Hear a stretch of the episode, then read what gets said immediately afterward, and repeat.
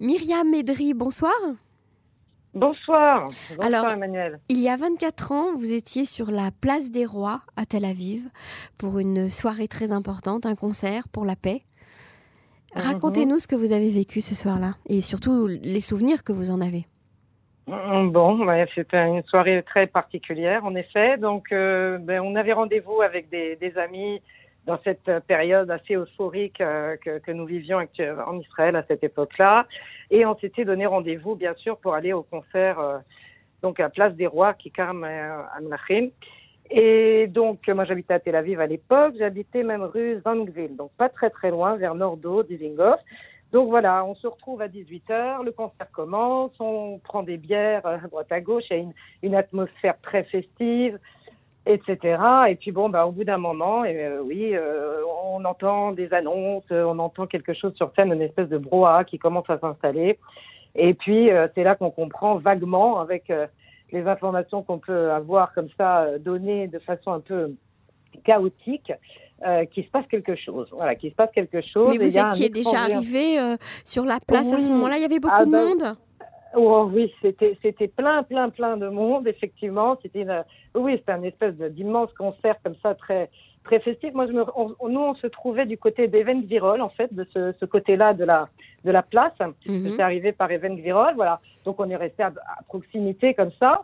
Et donc oui, oui, on était dans une foule euh, très très dense. Et puis effectivement, donc voilà, j'ai plus l'horaire euh, en, en tête à vrai dire, mais je crois c'est quelque chose comme 21h30, 22h. Je de mémoire, hein, il faisait nuit, donc euh, voilà. Donc après les, les concerts et les interventions des uns et des autres, euh, je, voilà, on entend, on entend des annonces, euh, de- du Larsen dans les micros, enfin des une espèce de trucs comme ça un peu chaotiques, et puis on se demande ce qui se passe. Et puis alors, comme tout le monde, voilà, au bout d'un moment, donc euh, le, la personne sur scène nous demande d'évacuer.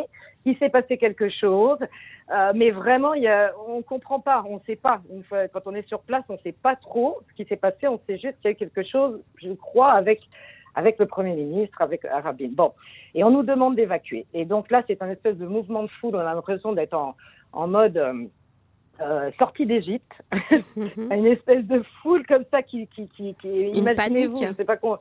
Bah, un peu panique quand même et un espèce de, de, de, de questionnement. On n'a pas trop su ce qui se passait sur le moment en fait, hein, parce que d'abord on l'a pas vu, ça s'est passé en, en bas dans le parking comme tout le monde sait, et juste oui voilà euh, évacuer, évacuer euh, les premières sirènes, les premières, euh, euh, bah, voilà toute cette ambiance. Les coups de feu, on les- vous ne les avez pas entendus? pas vraiment. Non, Mhm. vraiment, je peux, je on peut pas, on peut pas dire ça. On n'a pas entendu de coup de feu puisque ça s'est passé en bas, mais on, on a juste su qu'il se passait quelque chose Et- autour du Premier ministre.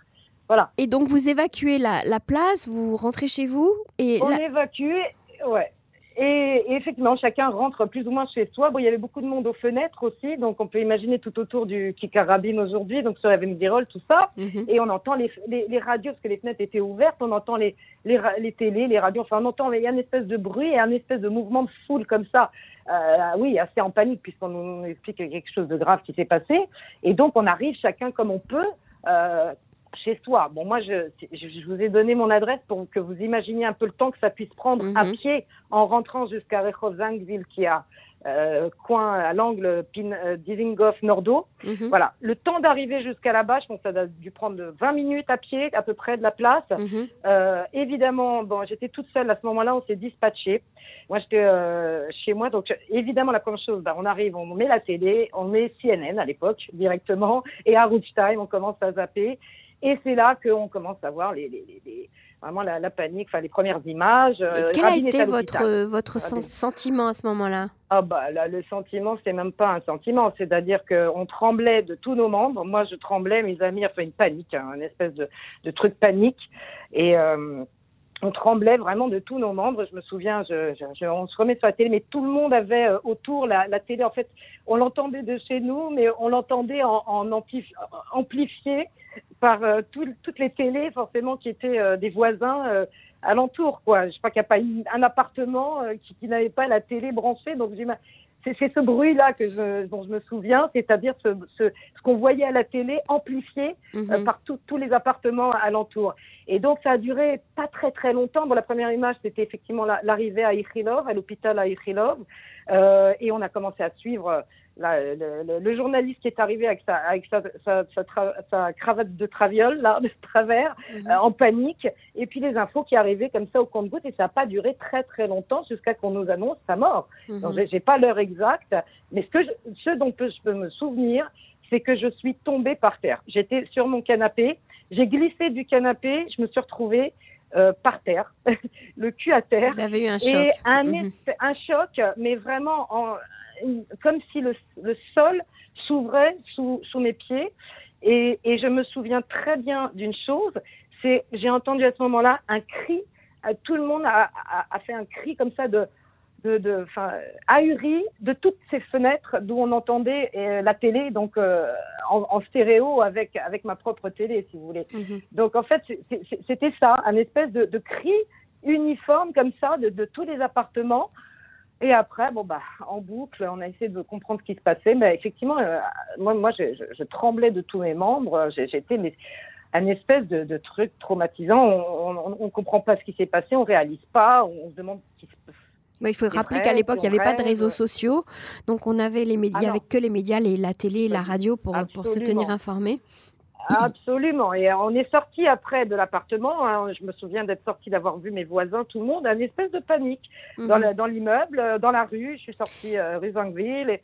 Myriam Edry, ça a changé quelque chose dans votre vie, l'assassinat d'Yitzhak Rabin? Euh, oui, un peu, oui, oui, parce que pour vous dire, euh, un an après, euh, exactement en octobre 96, j'étais de retour en France. En fait, j'ai quitté Israël. Je, je, suis venue là en France. Bon, je voulais repartir aux États-Unis, mais peu importe. Mais je, finalement, je suis restée là. Je suis partie. Ah oui, oui, ça, je peux, je peux vous dire. Et comme je l'ai déjà dit d'ailleurs à votre antenne lors d'une autre intervention, je pense que je fais partie de cette génération Rabin.